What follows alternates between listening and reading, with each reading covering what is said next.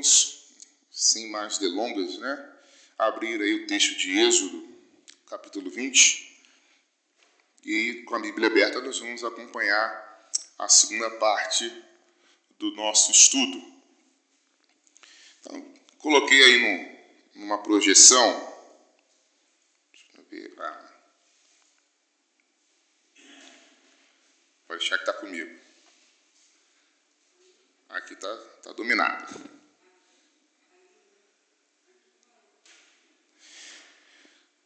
Então, seguindo ainda a partir do versículo 12, nós vamos ver o que Deus espera de nós no nosso relacionamento com o próximo. Então, você tem aí o centro de o resumo, né, de toda essa lei está ali no centro. Amarás o teu próximo como a ti mesmo. Então, a partir dessa, dessa mensagem central, todas as outras mensagens são relacionadas. Então, aquela questão que foi levantada na semana passada, a gente enfatiza mais uma vez. São dois os mandamentos de Deus, sim, são dois os mandamentos. Mas o decálogo, Deus explicita, né? Deus deixa bem claro o que ele espera do homem. Tá? Então, quando ele detalha o que ele espera na nossa fidelidade, na nossa relação com ele e com o próximo, ele deixa bem claro o seguinte: olha, você não vai poder dizer que você errou porque não sabia. Então, ele resume a lei em duas: amarás o Senhor teu Deus de todo o teu coração, de toda a tua alma, de todo o teu entendimento, e amarás o teu próximo como a ti mesmo. São dois os mandamentos. Mas o decálogo ele deixa bem claro para o homem o que ele espera nessa relação com Deus e nessa relação com o próximo. Dentro da nossa relação com o próximo, nós encontramos aí esses seis, esses seis mandamentos, esses, essas seis palavras de Deus que nós vamos olhar é, cada uma delas hoje, tentando enxergar aqui a, a contextualização também, tá? porque é uma pergunta que nós vamos fazer mais à frente. Os dez mandamentos, eles não são apenas para ficar lá no Antigo Testamento. Porque uma vez que você comete o adultério, você continua caindo no pecado né, e transgredindo a lei lá do decálogo. Se você roubou alguém, você está, da mesma forma, transgredindo a lei lá do decálogo. Então, assim, o fato de a lei ter sido dada em Moisés, o fato de Jesus Cristo ter trazido né, o ministério da graça, não anula o que Deus estabeleceu desde o princípio do mundo como regras para a nossa convivência. Então, o Espírito Santo de Deus nos trouxe a liberdade, mas essa liberdade não é espaço para libertinagem. Então, os pecados não estão autorizados porque a graça superabunda. Né? Então, pelo contrário, quem é salvo, quem é lavado e remido pelo sangue de Cristo, quem é filho de Deus, não tem prazer no pecado. Então, é só um exercício inverso. No versículo 12, nós vamos perceber aí que ele vai falar sobre os pais, né? a honra aos pais. No versículo 13, ele vai falar sobre a questão do homicídio, depois sobre a questão do adultério, do roubo, do falso testemunho, da cobiça. São coisas que não estão presas, não ficaram presas apenas no povo de Israel. Porque todas essas coisas nós observamos nos nossos dias. E lamentavelmente, muitas delas acontecem dentro das igrejas. Então não é uma coisa assim, olha, isso aqui acontece lá fora. Não, muitas dessas coisas acontecem aqui dentro. Muitas dessas coisas geram né, a inimizade, porque é uma clara demonstração de que nós não amamos o nosso próximo. Quando nós cometemos quaisquer dessas transgressões aí, nós estamos declarando, afirmando com o nosso testemunho de que nós não amamos o nosso próximo. E essa falta de amor tem levado a igreja ao esfriamento. E esse esfriamento tem levado a igreja à morte espiritual, uma morte que nós temos contemplado pela ausência de pessoas, pela é, excesso de, às vezes, desavenças, pela falta de amor. Oi? São mortos vivos. Então é, um, é muito complicado, mas a gente precisa se esforçar para alcançar é o que Deus quer que nós alcancemos. A gente precisa amar o próximo. É, ah, esses seis mandamentos, né, esses, essa segunda parte do decálogo, ela é muito importante, tão quanto o primeiro. Porque João vai dizer: quem diz que ama a Deus, mas não ama o seu irmão, está mentindo. Como que você vai amar a Deus quem não vê e o próximo a quem vê você odeia? Então é muito sério isso. Às vezes a gente tenta levar para aquele negócio assim, olha, eu não gosto, eu só não quero falar. Não gosto, não vou nem dar bom dia, eu dou.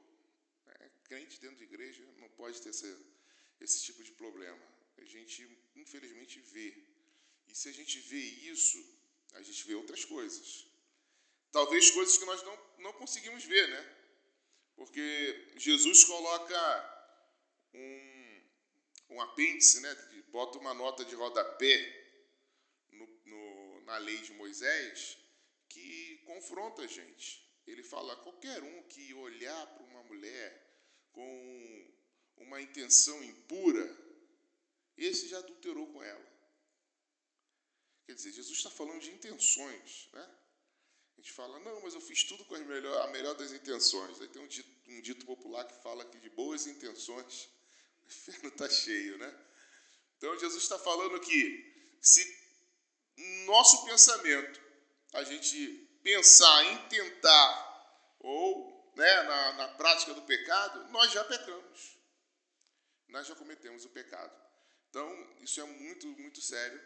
E se você entender, como nós vamos ver aqui, a respeito de Jesus, de que o pecado acontece primeiro no nosso pensamento, você vai ver que muitas vezes nós transgredimos o decálogo, né? Muitas vezes nós falhamos com Deus e falhamos também com o nosso próximo. Então, os seis últimos mandamentos dizem respeito ao nosso relacionamento com o próximo. Esse bom relacionamento deve, em primeiro lugar, começar dentro da nossa própria casa, honrando nossos pais, também não devemos atentar contra a vida do nosso próximo, nem contra sua posse ou sua moral. Então, nesses seis mandamentos, a gente vai ver sobre o nosso relacionamento com o próximo. Deixa eu ver se eu consigo mexer aqui. Não, então tem, se estiver mexendo aí tem que ser você. Pode passar. Então, é, o que nós vamos ver hoje então é o seguinte, é como que o homem né? O que, que Deus espera do nosso relacionamento em comunidade? E eu não estou falando aqui da comunidade cristã, estou falando como nós devemos relacionar com todos os homens, o que Ele espera de nós, e por isso Ele instituiu essa, essas leis. Então Deus chamou Israel para ser propriedade peculiar, ou seja, particular dele, é, reino de sacerdotes e nação santa dentre todos os povos. Era preciso garantir que, como nação, pudessem desenvolver relacionamentos humanos. Como assim? É, ele está tratando ali com o povo de Israel, mas é claro que isso vai se estender a todos os outros povos. Você vai ver povos em que o povo vai fazer aliança e eles vão honrar né, aquilo que eles têm por preceito. Ou seja, é, eu não sou apenas, trazendo para o nosso dia aqui, né? Eu não sou apenas cristão dentro da minha igreja. Eu sou cristão também quando eu estou na minha casa. Eu sou cristão quando estou no supermercado. Eu sou cristão quando estou dirigindo.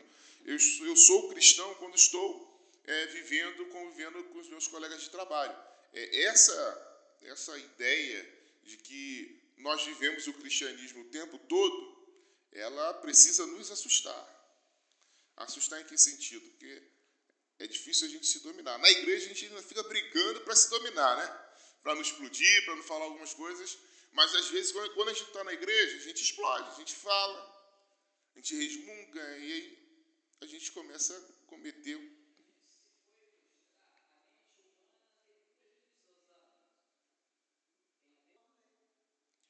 E aí a gente vê que nesse egoísmo, o egoísmo é uma demonstração de falta de amor né, ao próximo. Aí Paulo fala que o amor não visa o seu próprio interesse, e a gente vê que nas atitudes egoístas, nós estamos cedendo a nossa própria vontade E aí a gente passa por cima de todo mundo. Isso é um problema sério. Então, o que Deus espera de nós é que tenhamos relações saudáveis. Nós tenhamos a capacidade de nos relacionar sem nos ferirmos. Mas é interessante que ele precisa colocar leis, porque sem as leis a gente não respeita. Não há o respeito. As pessoas atropelam-nos. Né? A gente, você é, é, espera que as pessoas respeitem, respeitem seu direito, respeitem sua privacidade, respeitem sua forma de agir, sua forma de falar, mas no final ninguém respeita. Então, se você não tiver uma lei que regulamente isso, você vai ter atropelo. Então, você tem isso no primeiro caso, né, no primeiro homicídio relatado na Bíblia, você tem um irmão que mata o outro. Por quê? Porque na mente de, de Caim, ele estava vingando o seu ego, o seu eu. Por isso que Deus fala para ele, né, teu semblante está descaído. Porque ele colocou isso no seu coração que ele precisava vingar né, o, o sentimento que ele estava sentindo de frustração por não ter sido aceito o irmão dele ter sido aceito, a inveja que estava no seu coração. Não existia a lei escrita, mas existia a lei moral. Então, a lei moral não dizia o que ele não deveria fazer, mas ele sabia o que ele devia fazer. Não tinha ninguém dizendo assim, olha, não sente nesse banco. Apenas ele entende que aqui eu não posso sentar. Então o que, que Abel fez? Sentou no banco. Caim. Né? Então, com a lei, a lei estabelecida lá em Moisés, com o decálogo, Deus agora está dizendo que o que antes era uma, uma, um senso comum de que você não poderia fazer, agora você tem a certeza de que você não pode fazer, porque é transgredir o que Deus espera de nós. Então, entendendo essa relação aí, que Deus espera que nós tenhamos uns para com os outros, né? ele fala aí dos respeitos, né? de respeito aos representantes de Deus. Então, ele coloca no versículo 12: Honra teu pai e tua mãe, para que teus dias se prolonguem na terra que o Senhor teu Deus te dá. É, ele coloca aqui a honra aos pais como um fator importantíssimo de uma boa vida ou de uma longevidade na terra. E nós já abordamos aqui, mais ou menos na semana passada, esse tema, sobre a ideia de que esses dias prolongados na terra não estão é, necessariamente ferindo o princípio que Deus estabeleceu, o que Ele tem, dos dias que nós temos para viver aqui. Não há um acréscimo, mas há uma qualidade nessa vida que nós vivemos. Então, é o camarada que vai viver 80 anos na vida dele com um problema sério de hipertensão. Por quê? Porque tem questões emocionais, tem questão de alimentação, e aí ele não se cuida, não se trata, ele vai viver os 80 anos, mas vai viver com uma péssima qualidade de vida. tá vendo aí? Fala, Tião, esse é o lado direito ou esquerdo?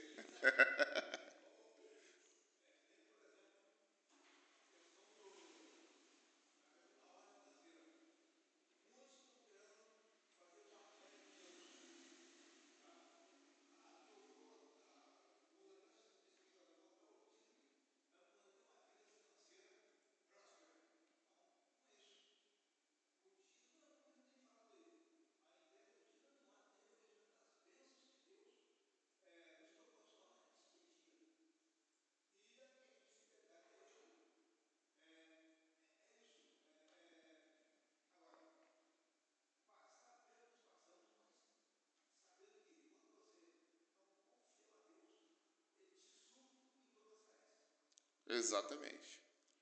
E essa proposta aí, né, desse primeiro mandamento do relacionamento é, interpessoal, ele fala e ele explica o seguinte, né, a honra, né, o respeito, ele precisa começar em casa. Porque se você pega um ser humano que não respeita ninguém, não respeita pai e mãe, como que você espera que ele respeite alguém na sociedade? Quantas crianças são jogadas no, na escola para que a escola eduque. Porque o pai e a mãe não têm tempo ou não quer se envolver com a educação. E aí essa honra, esse respeito é transferido para o ambiente escolar. No ambiente escolar você tem outras dezenas de crianças com a mesma intenção em casa. O que acontece? Começamos a desfrutar, né? a presenciar uma sociedade sem regras, sem respeito, sem honra. Tem filho dando tapa na cara de mãe. Tem filho dando tapa na cara de pai. E aí você pergunta, aonde que a gente errou? A gente errou em não observar a lei de Deus. A gente erra quando a gente não observa o que Deus preceitua. E aí, a gente, como pai, também comete o erro ao não exigir essa honra e esse respeito. Então,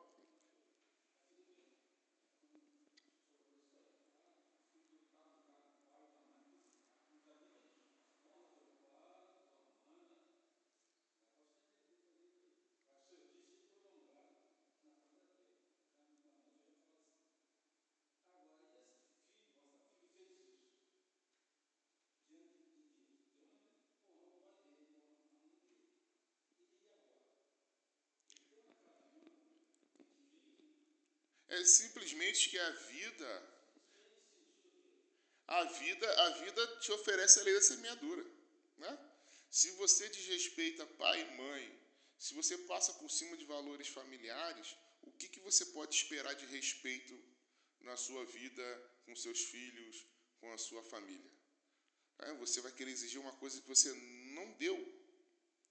Né? Você imagina, fica difícil. Então, quando Deus coloca é, faz essa proposta, né, faz esse pedido, é uma ordem, ele está dizendo o seguinte: olha, se você conseguir respeitar seu pai e sua mãe, você vai conseguir respeitar um ancião da sua comunidade cristã. Você vai conseguir é, é, respeitar o seu pastor, vai respeitar o policial na rua, vai respeitar as, as autoridades instituídas, porque em casa você começou a respeitar isso.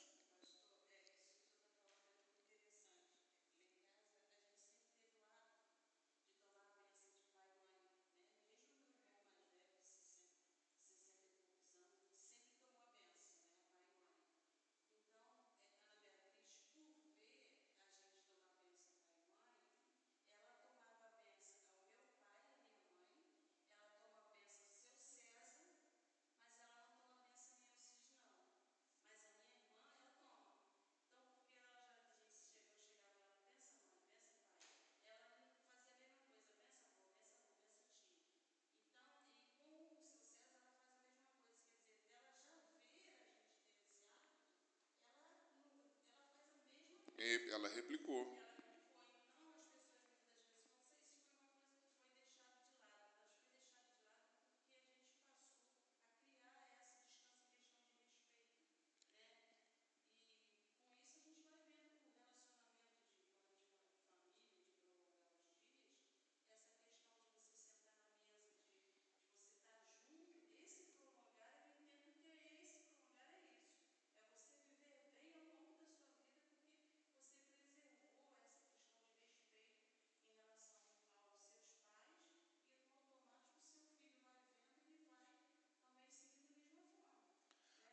A gente, é, a gente na nossa cultura né, ocidental, a gente valoriza pai e mãe, mas na visão dos judeus, né, na cultura judaica, isso é muito mais forte. De assim, de, de repente o filho discordar do pai e da mãe, mas ele não manifestar sequer a opinião dele. Isso é muito forte na, na cultura judaica, porque é, é algo que eles preservam e mantêm. Porque é a ideia do Deus que instituiu isso a eles. Por quê? Quando você tem respeito às pessoas superiores de experiência, de vida, pessoas que foram colocadas por Deus como seus anjos, né, pai e mãe, quando você tem esse respeito, você consegue compreender que, por mais que você pense diferente, você precisa respeitar a opinião de alguém que já trilhou aquela, aquela estrada. Então a gente enfrenta isso quando a gente lidar na igreja com muitas pessoas. A gente percebe quem tem uma formação onde o respeito aos pais é algo é, é, cultivado com muita seriedade e quem não tem nada disso. Não é porque o filho não está na igreja que ele não honre pai e mãe. Mas muitas vezes está dentro da igreja, já casado, já isso, já aquilo, e já não tem o respeito. e já não dá valor. A gente precisa ter cuidado também com a nossa forma de lidar com as pessoas, porque às vezes a gente, é, é, numa brincadeira, a gente acha que não, está tudo normal, é uma brincadeira nossa, está acostumado, mas a gente não sabe como que a pessoa recebe aquilo que nós falamos. Então, até nas brincadeiras que nós fazemos, corremos o risco de não estarmos honrando pai e mãe, ou pessoas mais idosas, mais experiência de vida do que a gente.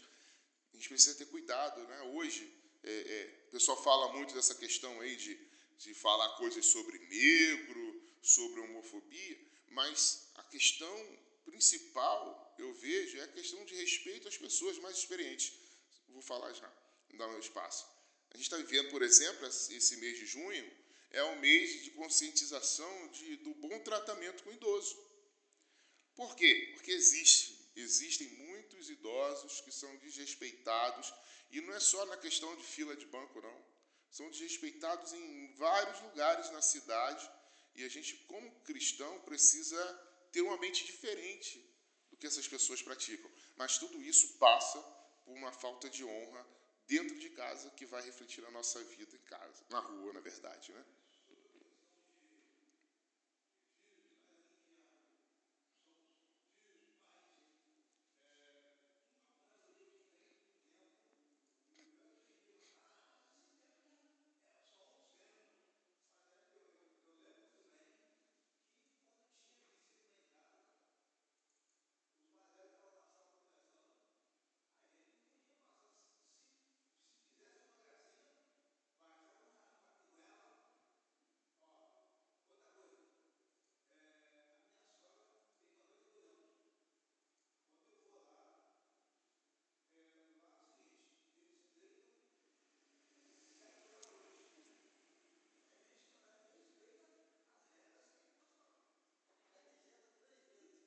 É, são três jantas, né? Também.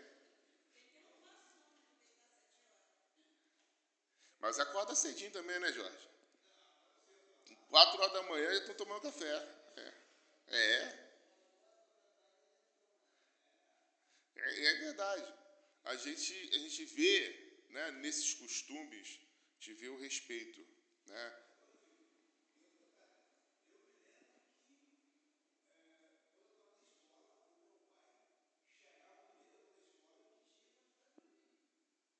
Pedir o quê?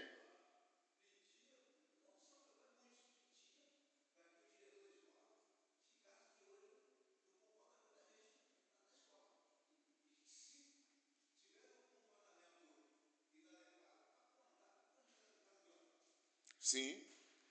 Da ideia, né, na minha época, eu não sei como que, como que está hoje essa questão da educação, mas acredito ter ainda. Todo dever nosso, no final, a gente copiava do quadro e no final tinha que escrever assim, ciente, para o pai e a mãe, ou o pai ou a mãe, depois ir lá e assinar. Então, a exigência desse respeito. Hoje, hoje o negócio está abandonado, entendeu? Então a gente precisa resgatar isso, porque a gente está vendo uma sociedade muito sem regra, sem regras, as pessoas sem respeito por idosos, sem respeito por autoridades policiais, autoridades. Então a gente precisa resgatar isso. A segunda aí, volta um quadrinho, por favor. Não, à frente. Isso. Voltou. Não, para mim estava vermelho. Então, o segundo, é, segundo item aí, o versículo 13, né? A vida humana é sagrada. A gente tem aí o versículo 13, o que, que diz aí? Não matarás. Isso está uma polêmica já há muito tempo e a gente precisa ficar de olho bem aberto nisso. Porque a gente fala de é, homicídio, a gente só vê o quem pega uma arma para poder tirar a vida do outro. Mas hoje está um tal de fazer aborto, de criar, né, é, querer com que o, o Brasil, né, que a justiça autorize e dê legitimidade à prática de aborto. E o aborto, biblicamente, ele é um homicídio. Você pode discutir inúmeras situações. em casos de estupro, estupro, estupro né? e outras questões, mas você não tira ainda a ideia de que ali existe uma vida. Você não consegue mudar isso.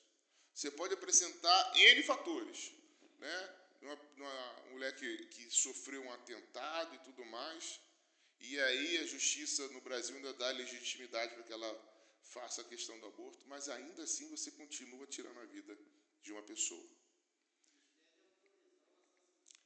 Está entendendo? Então, assim, a gente, a gente vê né, é, essas pautas na, numa política de esquerda que vem se oferecendo à igreja como a solução para muitas coisas, de que isso é normal, de que a igreja pode concordar com isso. Eu não estou falando da política, estou falando de que nessa ideia a igreja não pode, de forma alguma, dar a sua assinatura dizendo de que ela concorda com isso, em quaisquer circunstâncias.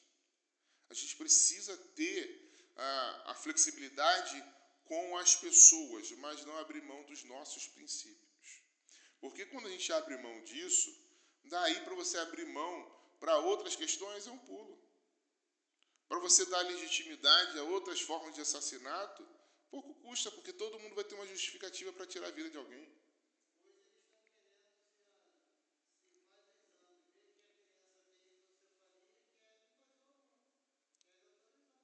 Então a gente, a gente vive hoje uma sociedade em que, em que querem normalizar normatizar, né, que é através de normas, estatizar a ideia de que você pode tirar, né, as mulheres podem fazer o aborto. Nos Estados Unidos existem clínicas especializadas nisso. E eu, qual é, a, qual é a, o resultado disso nos Estados Unidos? O que você tem visto né, de adolescentes, jovens tirando a própria vida, é uma coisa assombrosa. Por quê? Porque não tem respeito à vida também. Se não respeita a vida do próprio filho, vai respeitar, entendeu? Então a gente começa a viver, experimentar isso. O dia que o Brasil legalizar o aborto, nós vamos ver uma aceleração enorme na quantidade de jovens e adolescentes tirando a própria vida. E nós já temos uma quantidade absurda, até perto da gente. Tá? Tem uns dois meses atrás, aqui em Tanguá, um adolescente tirou a vida, em Silva Jardim, uma pessoa, um jovem de mais idade. E a gente já está vendo essas coisas acontecerem. Você imagina com essas questões sendo permitidas na legislação brasileira. Então a vida humana é sagrada e Deus coloca isso como uma coisa importante. Por quê? O homem foi feito à imagem e semelhança de Deus. Ao tirar a vida de uma outra pessoa, você está ferindo a criação. Você está ferindo a obra da revelação de Deus, porque nós somos parte da revelação da glória de Deus. Terceiro aí, né, dos seis, a família é sagrada. Versículo 14: Não adulterarás. A família é sagrada. E você vai ver no exemplo de Davi como que Deus tem essa, esse cuidado e Deus não, não assina embaixo, apesar do arrependimento do pecado. Você tem a história de Davi e Batseba. Né? Ele vai lá, arma, faz o que faz, adultera com ela, e aí ela, grávida, ele tenta disfarçar, né? coloca lá o, o marido dela, não vai lá ficar com sua esposa essa noite, você voltou da guerra. E aí ele falou, não, eu estou de serviço e de serviço ficarei. E aí Davi vai só piorando a sua situação, até que ele coloca o camarada na frente de batalha para morrer. E aí Urias morre, Davi acha que está tudo bem. Deus manda o profeta Natan até a casa dele. E aí Natan faz uma proposta, né? propõe uma parábola para ele, e ele fala: Não, quem fez esse mal ao dono daquele, daqueles animais merece a morte. E o profeta fala: Então, esse que fez o mal ali aos animais é você. E Davi se arrepende muito. Diga. Direto do túnel do tempo.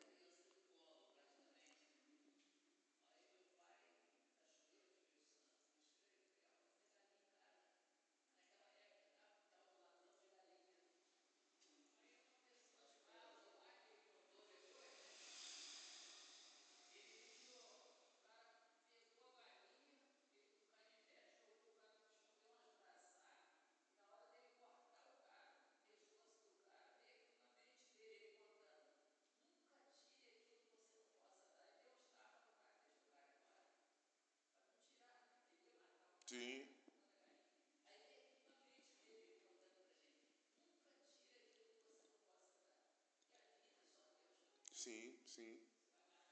E sem contar que é um peso na nossa né, consciência pesada. Ah, o terceiro aí, falando sobre, então, aí, falando sobre a questão de Davi, né, e, e ele é confrontado pelo profeta, né, Deus manda o profeta lá confrontar ele, porque ele feriu uma família. Ele transgrediu a lei de Deus e feriu uma família. E Deus não perdoou. O filho que aquela mulher estava esperando dele, Deus falou, ele não vai viver. E Davi ficou sete dias jejuando, com a cara no chão, pedindo a Deus por misericórdia pelaquela criança. E Deus não teve misericórdia. Por quê? Porque Deus não vai voltar atrás nos seus princípios por causa da gente. Então ele falou: olha, é, não há espaço algum para que haja o adultério, em nenhuma hipótese. E Jesus reforça isso dizendo que até no pensamento você comete o adultério.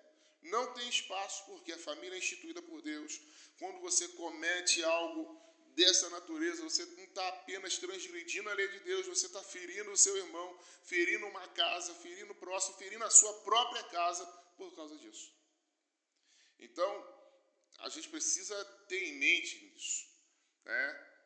Ah, contextualizando, não é só o ato em si, mas o pensamento nos leva ao pecado. Então, hoje, se eu não me engano, no domingo, né, eu estava lendo a lição dos homens, né, no domingo passou, a respeito da pornografia. E a pornografia nada mais é do que você, numa, numa situação, né, numa realidade paralela da sua cabeça, você está colocando ações que você não realiza aqui. Ou seja, você está colocando desejos, colocando a sua, a sua força, os seus sentimentos, uma coisa que não existe. Você está também num ato de adultério. Então a gente precisa ter muita consciência nisso, e como nós cantávamos e cantamos né, com a UCP, cuidado o olhinho no que vê. Cuidado o mãozinho onde toca, cuidado o pezinho onde pisa, porque o Salvador do céu está olhando para você. Não é isso é? Lembra, Jorge? Isso é da sua época, essa música aí. Eu lembro, você quer. Então a gente precisa ter cuidado no que a gente vê, no que a gente olha, no que a gente fala, onde a gente coloca os nossos pés. Número 4, vai passar isso, Sinara.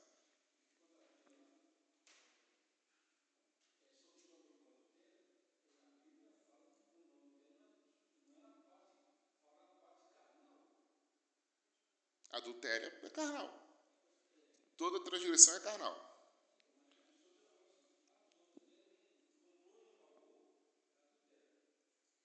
Não, isso aí é outra coisa.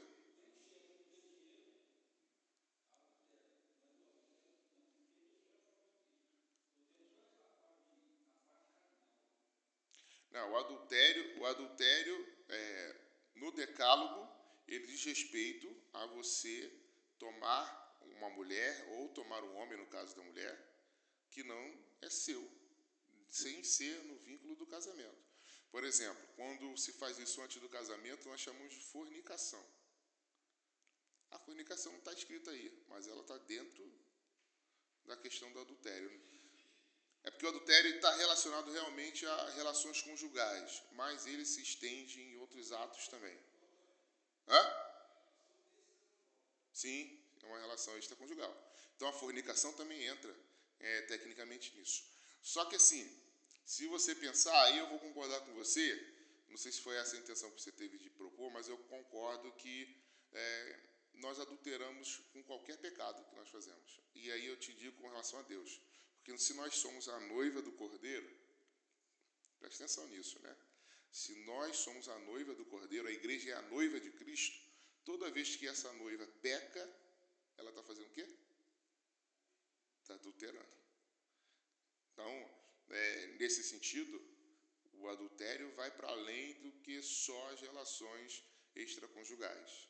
Você está né, em pecado quando você está indo contra o que Deus espera de você, porque você é a noiva de Cristo. Né? E, e você foi comprado por um preço muito alto. Não foi de graça. Né? Não, foi um, não foi um dote pequeno. Então a gente precisa ter atenção a isso.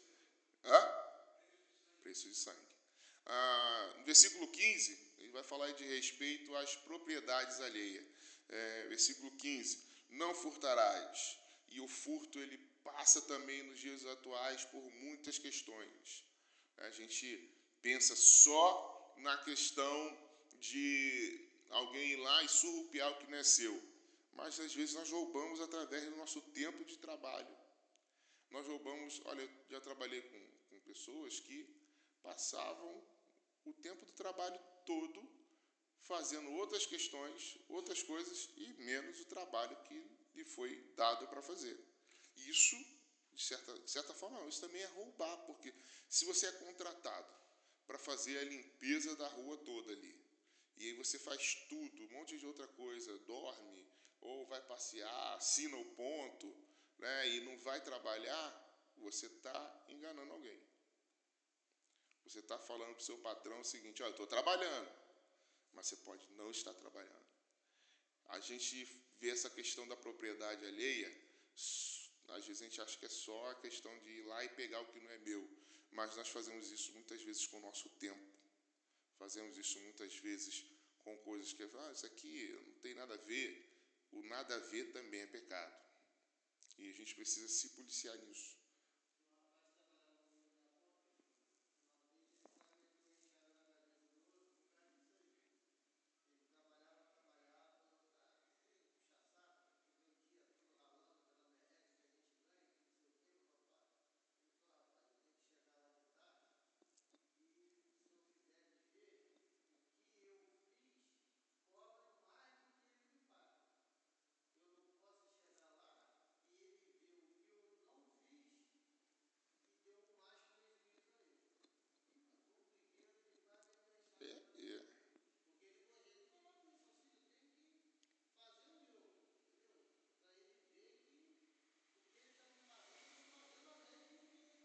A gente acha, é porque a gente tem a visão do pecado, né? Isso para quem é da igreja, mas para quem está lá fora, a gente tem a visão do erro só daquelas coisas grandes, né? Aí eu fui lá na, na casa do meu patrão e peguei um celular para mim que não era meu. A gente só olha assim. Mas a gente tem outras coisas que não são nossas e a gente acaba. O nosso tempo ele é vendido. Quando a gente trabalha, o tempo é vendido. Então a gente acaba, é, é, às vezes, diminuindo algumas coisas, porque a gente enxerga, só quer olhar né, o, o, o camelo, o mosquito a gente vai engolindo. e aí Jesus fala, a gente está engolindo um mosquito e arrotando o camelo. É complicado. Versículo 16, não dirás falso testemunho contra o teu próximo. Então ele fala aí sobre a questão da justiça. Né? Quando você fala de falso testemunho aqui, ele está falando da mentira. E não é só a mentira, mas toda forma de enganação é dizer falso testemunho. Então, por exemplo, é, você, vou dar um exemplo aqui de, de coisa de presbitério, né? Então, mas o presbitério vai lá, você está querendo levar fulano de tal para ser pastor do nosso campo. Não sei se Alcides já ouviu isso aí. E aí, mas o cara não vale um centavo, só Deus sabe o que, que os presbitérios passam né, com algumas pessoas. E aí, para poder a gente se ver livre do cara, que a gente fala? Ei, rapaz, você é um homem de Deus, é um ungido do Senhor, um ungido de Deus, trabalhador, fiel, temente. E aí você vende um peixe, né, para poder você livrar a sua, a sua bancada. Não tem nem escama mais. Hã? Pois é. Mas isso também vai em outras áreas. Então, assim, volto a dizer, a gente, a gente tende a olhar pecados grandes para grandes condenações. Mas será que pecados pequenos também não geram grandes condenações? Tem gente que tem prática da mentira, irmão. Você fala assim, não, quem me falou foi fulano de tal, a pessoa já fala, fulano de tal te contou isso aí. Aí falou, deixa que o pastor vai descobrir. Não quero que ninguém me conte nada. Eu vou confiar em todo mundo. Aí depois você começa a perceber que algumas coisas realmente, né? E às vezes não é aquela mentira grande, né? Eu saí, pastor, eu dei um voo de asa delta daqui. Ah, falei asa delta, se nada apareceu. Quero assim. Não, às vezes são coisas pequenas. Por quê? Porque a pessoa já se acostumou com essa prática. Às vezes nós estamos acostumados com isso. Né? Aí começa com aquela mentira de brincadeira, né, para poder enganar.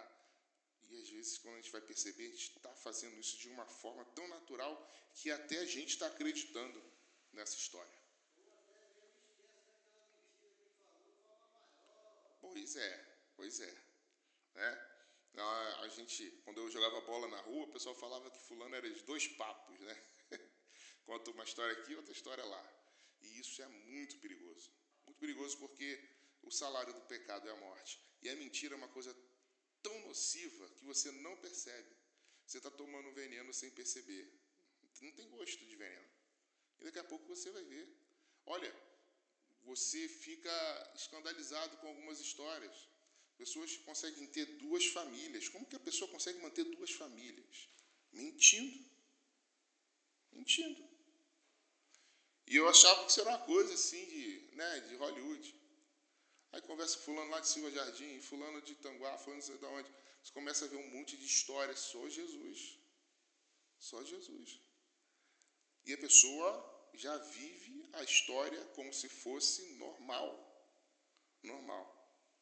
Então a gente tem que ter cuidado, porque a mentira ela, ela entra por vários pedacinhos na nossa vida. E às vezes a gente só olha problemas grandes, mas aquele mosquitinho mentiroso na nossa vida vai fazer a gente cair de uma forma terrível. E o último aí, o controle dos desejos. Não cobiçarás. Não cobiçarás a casa do teu próximo, não cobiçarás a mulher do teu próximo, nem o seu servo, nem a sua serva, nem o boi, nem o seu jumento, nem coisa alguma que pertença ao teu próximo. Controlar desejo é uma coisa muito difícil.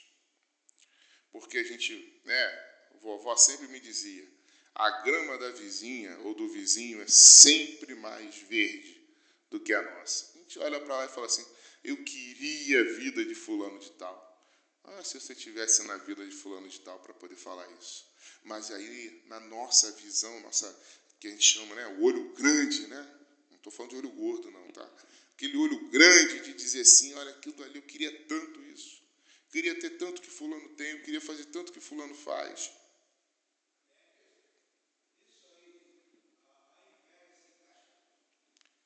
É, a cobiça ela é uma inveja também.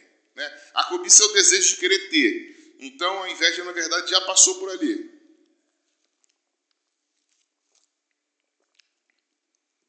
Toda pessoa que cobiça algo, ela tem inveja daquilo que ela não tem. Ninguém cobiça aquilo que tem, cobiça aquilo que não tem. Aquilo que tem diferente, o outro tem que é diferente do dele. Tem uma inveja. Então, Pois é.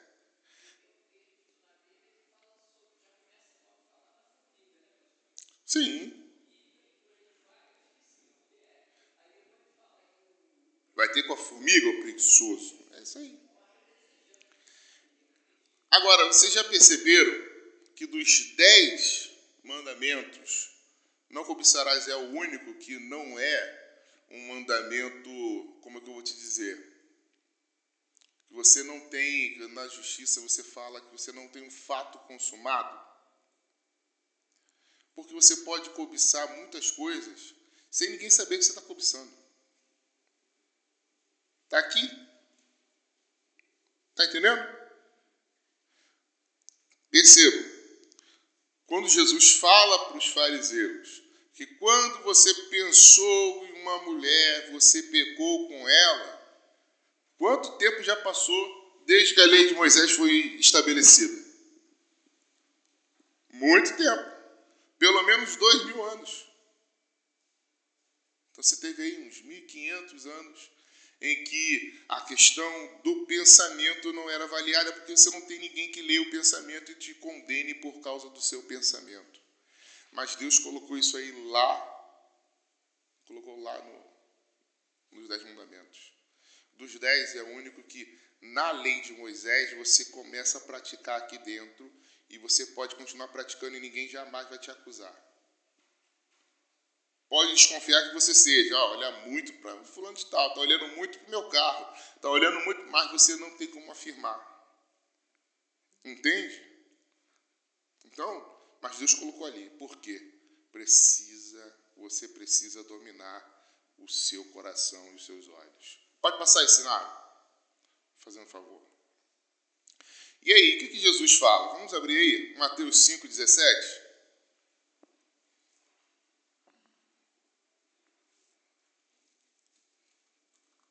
Quem achar pode ler.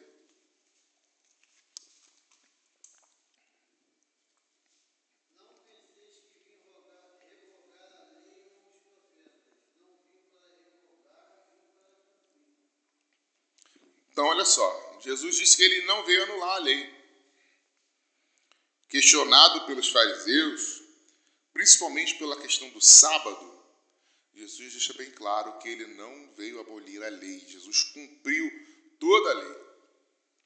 Então a gente às vezes entra nessa história aí de que é os dez mandamentos é do Antigo Testamento. É do Antigo e do Novo, porque Jesus, o próprio Jesus, fez questão de demonstrar isso. Vai passando. Passou? Então, olha só, Jesus não veio revogar a lei ou invalidar ela. Pelo contrário, ele veio cumprir de acordo com o propósito eterno de Deus. Vai passando.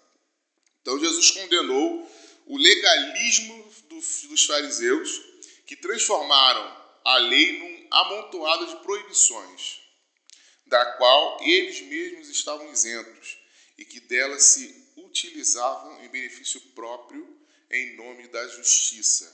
Então, aí no capítulo 5 vocês vão conseguir observar isso, né? Está aí descrito esse texto, mas os fariseus tinham o problema sério com a lei no sentido de que ela valia para os outros. E esse é o problema quando nós usamos da lei como se nós fôssemos os donos né, da verdade, da moralidade, né, quem decide o que é certo e o que é errado, e a gente não pode ter esse sentimento. Jesus deixa isso bem claro. Muitas vezes nós queremos impor a outros o que nós não temos condições de fazer. É isso que ele veio trazer, que a lei não era suficiente, porque a lei não tinha condições e não tem para salvar ninguém. Ninguém é salvo porque cumpriu a lei. Nós só somos salvos porque Jesus morreu por nós. Então, colocar peso sobre outras pessoas é querer ou pensar que temos nas nossas mãos o bastão, né, ou a vara de medir da moralidade. Então a gente precisa ter cuidado, porque nós, é, é, ao pregar o Evangelho, recebemos pessoas de todas as formas. Não abraçamos o pecado, abraçamos pecadores. E a gente precisa estar preparado para enfrentar e para acolher pessoas que pecaram, que erraram na sua vida, mas que o Espírito Santo de Deus pode ou já transformou. E aí o que, que você faz? Irmão, eu queria te fazer uma pergunta aqui para quem está aqui nessa noite. E isso tem me, tem me dado, confesso, tem me dado dor de cabeça como pastor de igreja. Se você recebe aqui, a igreja recebe na igreja, uma pessoa transexual, fez a operação de sexo, o homem no caso, e ele se arrependeu e ele se coloca aqui como uma pessoa convertida. Eu não quero que você responda para mim aqui, não. Estou te falando que eu estou com essa dor de cabeça na minha vida. A gente precisa pensar sobre isso. Estou dando um exemplo bem forte, né? A gente pode ter outros exemplos mais leves. Mas pense nisso. Se tem uma pessoa aqui que ela se converteu e diz assim, olha, pastor, presbítero, eu estou arrependido, eu arrependo tudo que eu fiz na minha vida de errado, mas agora como que eu volto atrás em algumas coisas que eu já fiz? Às vezes a pessoa vem com uma tatuagem enorme na cara, arrependido aos pés de Jesus. E aí a igreja faz o quê? Pensa você, o que, que minha igreja faria? E depois pergunta o que eu faria. Então, assim, eu confesso que eu tenho tido muitas dores de cabeça refletindo sobre esses assuntos, porque a gente tem uma responsabilidade maior do que só a responsabilidade de um rebanho. A gente tem responsabilidade com vida salvação. E é duro fazer algumas reflexões, mas elas precisam ser feitas. Elas precisam ser feitas na nossa vida.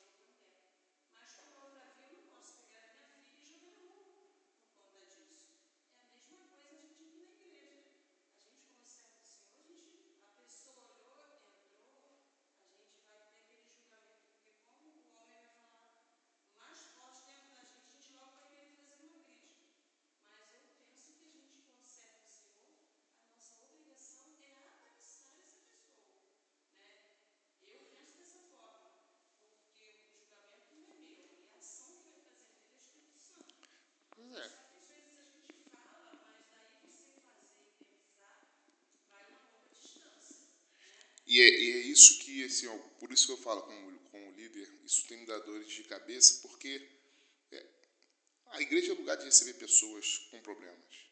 Não é aquela pessoa aqui que já foi presa, independente de qual foi o crime que ela pagou ou ela está pagando, elas vão entrar aqui. E aí, ah, eu conheço porque era da minha rua. E aí começa a lançar julgamento. O que eu estou querendo trazer essa reflexão é que a gente não é o juiz, né? Ou quem vai avaliar a moralidade das pessoas. Só que, infelizmente, nós fazemos. Por isso que isso me dá dor de cabeça. Eu, como pastor, eu, como cidadão, às vezes eu tenho isso. Então, eu preciso lutar para que Deus desconstrua isso. E vou voltar ao que eu disse no início. Eu não estou falando sobre o pecado. Estou falando sobre pessoas arrependidas. Tem uma diferença muito grande, né? Tem uma diferença grande. Então, a gente precisa refletir sobre como nós praticamos ou aplicamos a lei. Então, eu trouxe até essa frase aí. Né? O grande erro dos judeus foi tirar o coração da lei. Eles tornaram-se legalistas ao extremo e se esqueceram da pessoa. A gente não pode, né, para poder resolver o problema da sociedade que nós vivemos, matar o bebê. Né? Você pega, lavou, deu água, a água está suja. Tem que jogar só água suja. O bebê você precisa, você precisa dele. Fala, meu. Pode passar esse nada.